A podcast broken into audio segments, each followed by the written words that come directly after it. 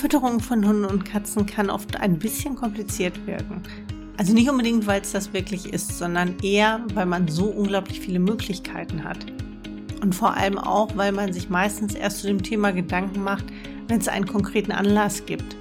Also, dass der Verdacht auf eine Allergie besteht oder dass Erkrankungen eine Futterumstellung notwendig machen und manchmal auch, weil ein Welpe einzieht.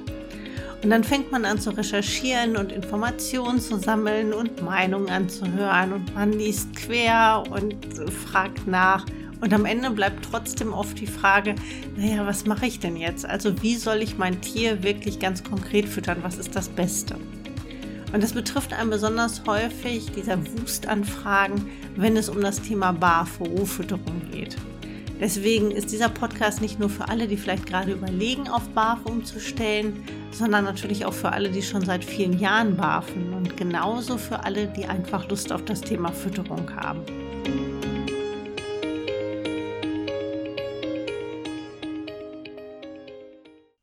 Ich bin Ute Waden.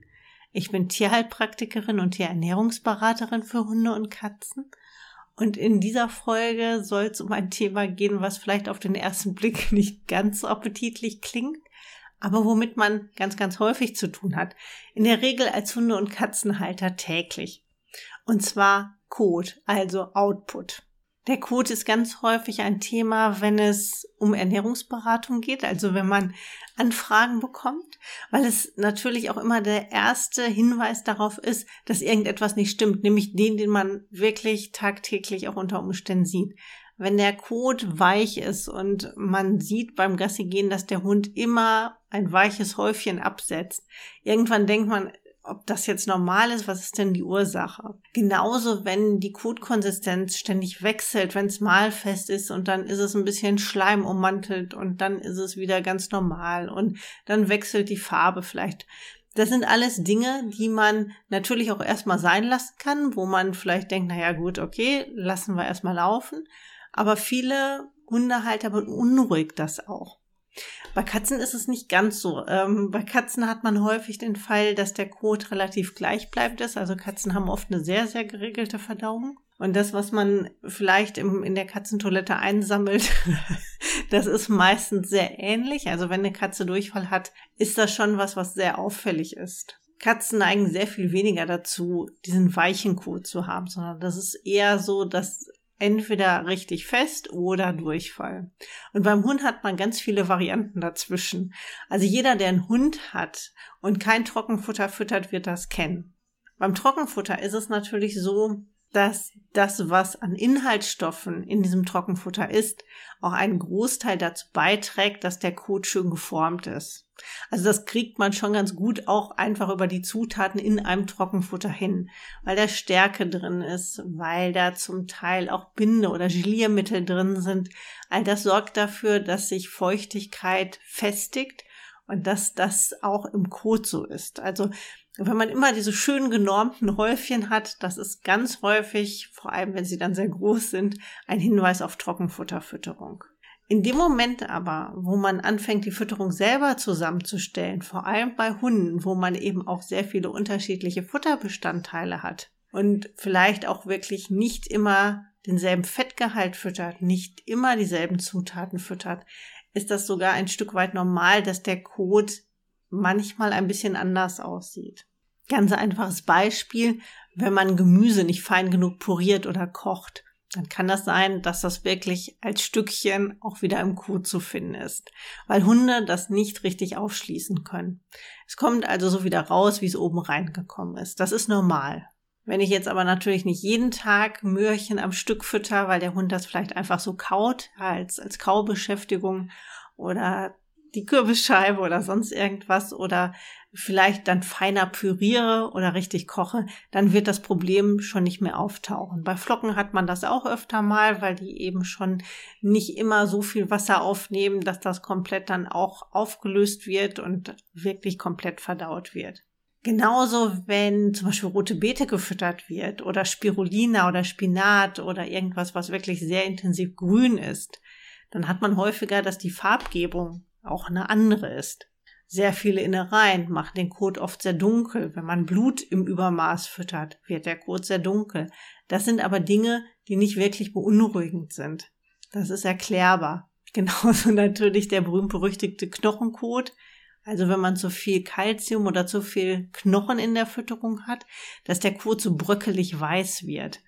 Das heißt einfach nur, dass das, was da an Menge drin war in der Fütterung, zu viel war. Natürlich sollte man, wenn das öfter vorkommt, die entsprechende Menge anpassen. Also irgendwas passt dann tatsächlich nicht. Wenn das einmalig ist, zum Beispiel, weil man ein Stück Putenhals gefüttert hat oder Lammrippe zum Knabbern oder so, da kriegt man das nicht immer so hundertprozentig genau dosiert. Und dann kann das schon mal vorkommen. Das ist dann aber auch so eine Malgeschichte. Also es kommt mal vor und dann ist es auch wirklich vorbei. Alles, was im Code regelmäßig anders ist, das sollte man dann doch mal näher untersuchen oder untersuchen lassen. Das heißt, dann gibt's meistens einen Grund. Also wenn der Hund wirklich ständig weichen Kot hat, was auch nicht gut wäre für die Analdrüsen, weil die Analdrüsen werden nur wirklich ausgedrückt, wenn der Kot schön fest ist. Wenn also solche Symptome da sind, dann wird es auch an irgendeiner Stelle einen Grund geben. Und diesen Grund muss man dann herausfinden, weil immer wenn alles regelmäßig auftritt, dann kann das schon Langfristfolgen haben, eben wie jetzt hier, weicher Kot, Analdrüsen werden nicht richtig ausgedrückt, irgendwann Analdrüsenentzündung. Kann passieren, muss nicht. Aber man sollte es als Hinweis verstehen, dass man das im Hinterkopf behält, dass man da im wahrsten Sinne des Wortes ein Auge drauf hat.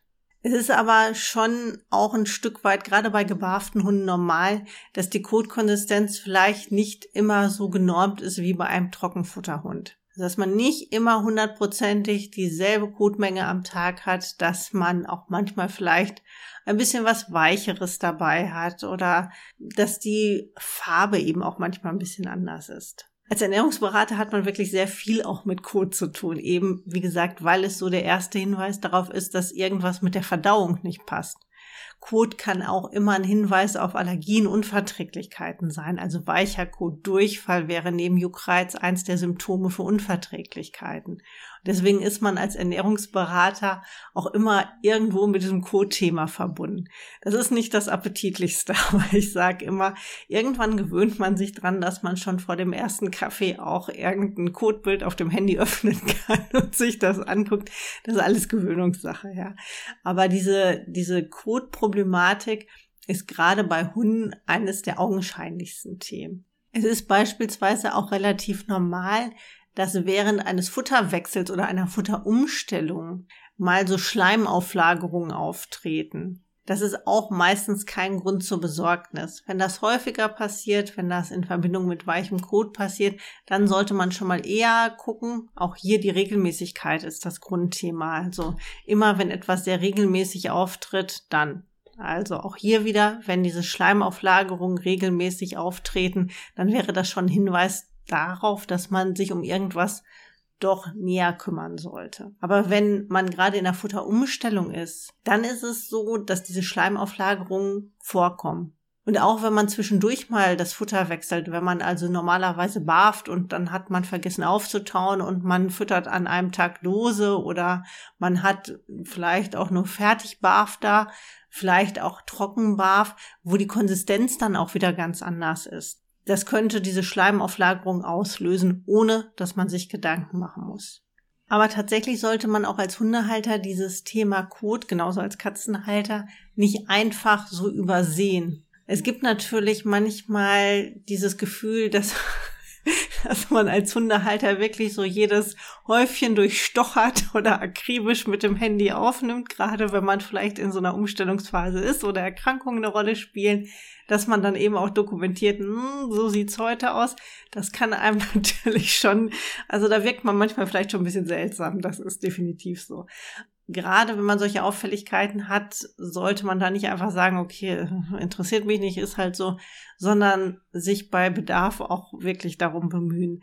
Denn die Ursachen für solche Kotveränderungen können relativ vielfältig sein. Also das fängt tatsächlich an bei eben Allergien, Unverträglichkeiten. Das kann aber auch organische Ursachen haben. Also dass die Leber nicht richtig funktioniert, dass die Bauchspeicheldrüse einen Knacks hat. Das sind auch Themen, die mit Kot verbunden sind. Genauso, wenn die Darmflora nicht optimal ist oder gerade eine Antibiose war, also dass eine Antibiotikabehandlung durchgeführt worden ist oder ähnliches, das kann auch Auswirkungen auf den Kot haben. Chronische Darmerkrankungen, auch so ein Dauerbrenner-Thema. Da hat man sehr, sehr häufig ständig wechselnden Kot. Das sind aber alles Dinge, wo die Fütterung dann tatsächlich angepasst werden sollte. Also immer, wenn was Organisches dahinter steckt oder was Systemisches, dann sollte man die Fütterung auch immer anpassen.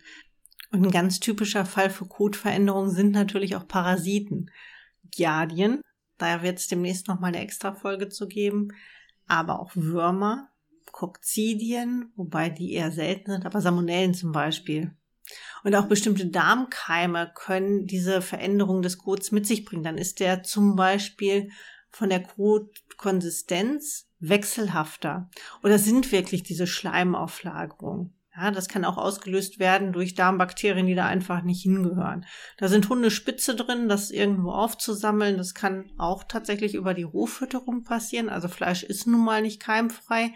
Normalerweise bekommt das Immunsystem das bei einem gesunden Tier in den Griff, gar kein Thema.